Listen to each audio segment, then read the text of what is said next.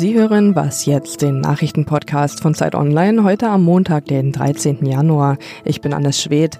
Wir fragen heute, ob wir wegen der Iran-Krise neue Anschläge des Islamischen Staates in Europa befürchten müssen und was der Primark-Chef zu den Vorwürfen an die Bekleidungsindustrie sagt. Jetzt gibt's aber erstmal die Nachrichten. Der Iran kommt nicht zur Ruhe.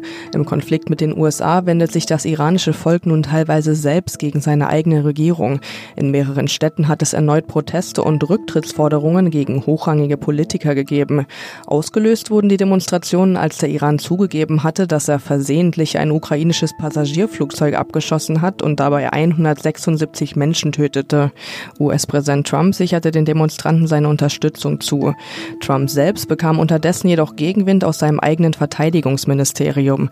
Der Konflikt zwischen den USA und dem Iran war ja eskaliert, weil Trump angeordnet hatte, den iranischen General Soleimani zu töten. Er rechtfertigte das damit, dass Soleimani Angriffe auf US-Botschaften geplant hatte. US-Verteidigungsminister Esper relativierte diese Aussage jetzt jedoch.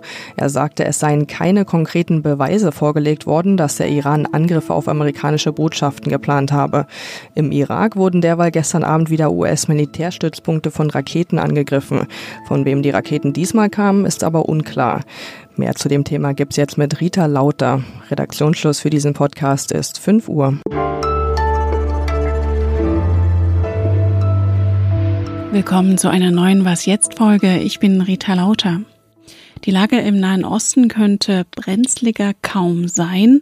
Erst töten die USA den iranischen Top-General Soleimani im Irak, dann feuert der Iran Raketen auf US-Stützpunkte im Irak und schießt dabei auch noch ein Passagierflugzeug mit 176 Menschen an Bord ab, was die Führung in Teheran zunächst leugnet um dann den USA eine Mitschuld zu geben.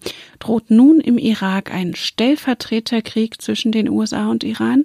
Um das zu verhindern, fordern im Irak immer mehr Stimmen, dass die ausländischen Truppen dauerhaft abziehen. Darunter sind übrigens auch deutsche Militärausbilder.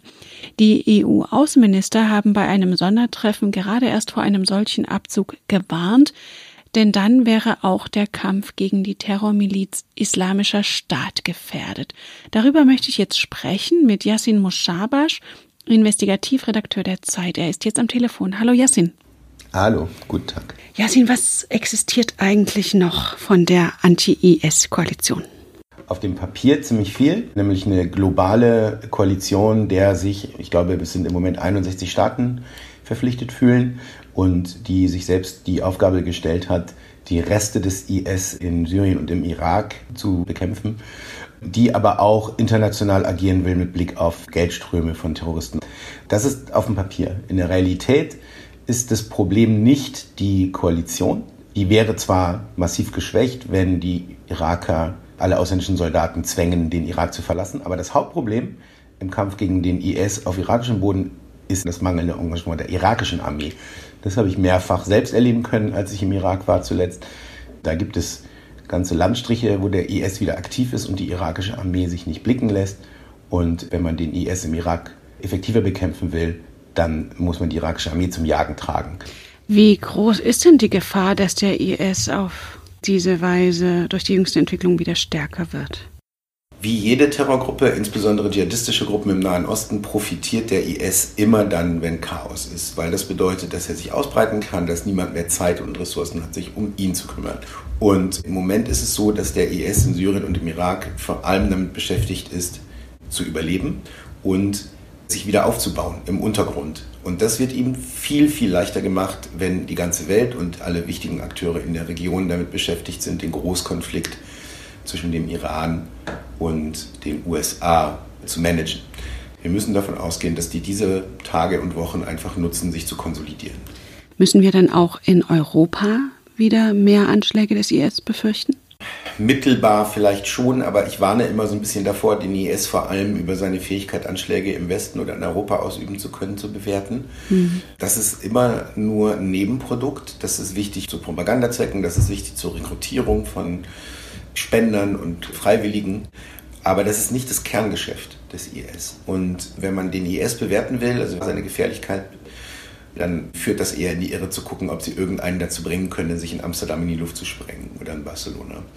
Aber ja, natürlich, je stärker der IS sich wieder konsolidiert, desto früher wird er auch wieder anfangen, Ressourcen aufzuwenden für die Planung und Durchführung von Anschlägen im Ausland. Einfach um sich wieder als wichtiger internationaler Player in Erinnerung zu bringen. Das ist aber im Moment nicht die Priorität des IS. Im Moment geht es vor allem darum, das, was man an Strukturen und Hierarchien noch hat, zu stabilisieren. Der IS hat auch noch, nach internationalen Schätzungen jedenfalls, eine Menge Geld. Wir reden über mindestens 100 Millionen Dollar. Das muss man jetzt alles wieder organisieren, dass das Geld fließt, dass man eine Struktur, eine Hierarchie wieder aufbaut. Also die Kommunikationsnetzwerke des IS sind in den letzten Monaten angegriffen worden. Die müssen aus Sicht des IS jetzt auch erstmal wieder repariert werden. Gerade wenn man im Untergrund ist, dass die Zellen miteinander sprechen können. Das sind im Moment die wichtigen Aufgaben und nicht so sehr im Westen einen Anschlag herbeizuführen. Das wäre zu einer späteren Phase dann wieder ein echtes Problem. Vielen Dank, Yassin Mushabash.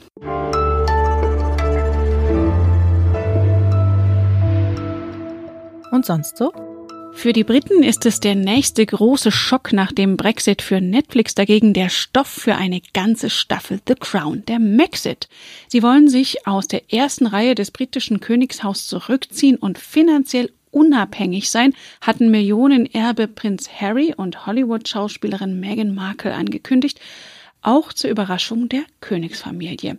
Für heute hat die Queen zum familiären Krisentreffen geladen. Geklärt werden soll, ob sie sich weiter königliche Hoheit nennen dürfen, wie viel Geld sie noch von Prinz Charles erhalten und was für Geschäfte die beiden künftig überhaupt machen dürfen. Sicher ist wohl, die Queen is not amused. Oh, really? Please.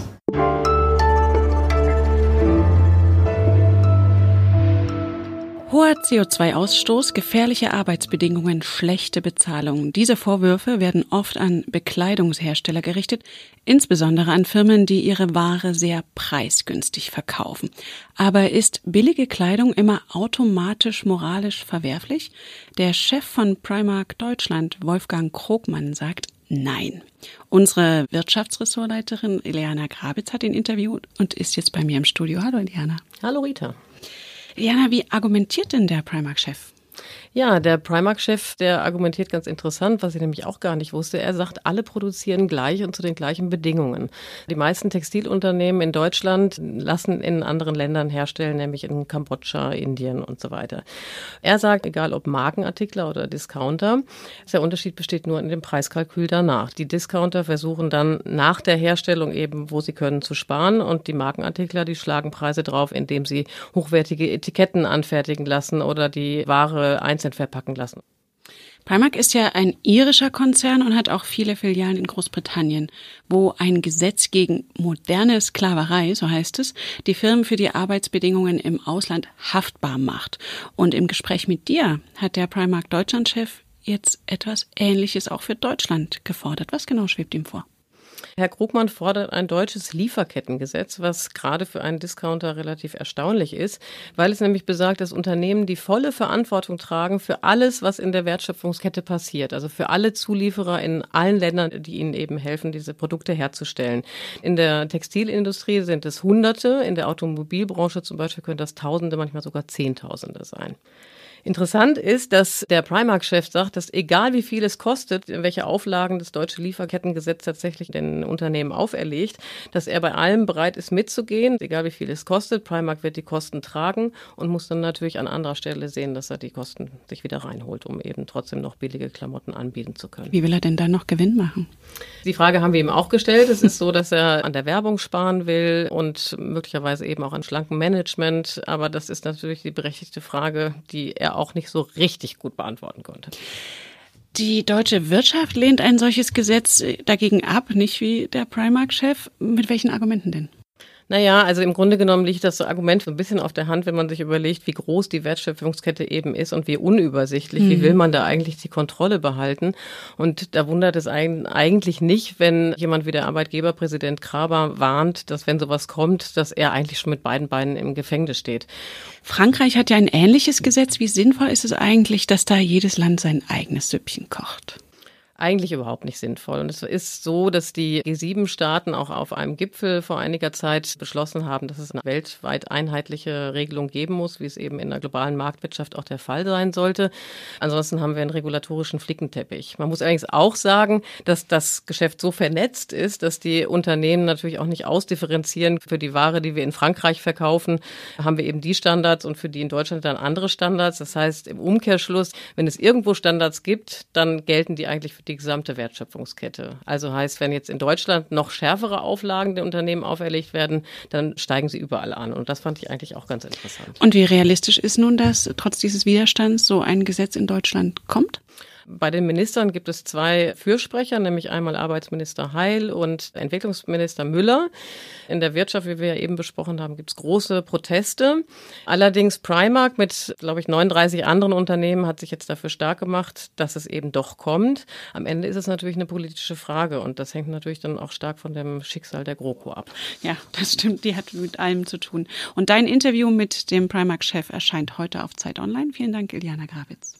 Danke dir. Das war was jetzt der Nachrichtenpodcast von Zeit Online. Wenn Sie uns schreiben wollen, freuen wir uns über Post an wasjetzt.zeit.de. Für Sie im Studio war Rita Lauter. Ich wünsche Ihnen einen guten Start in die Woche.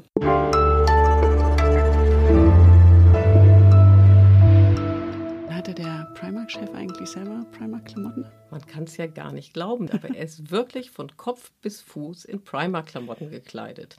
Bis auf die Schuhe.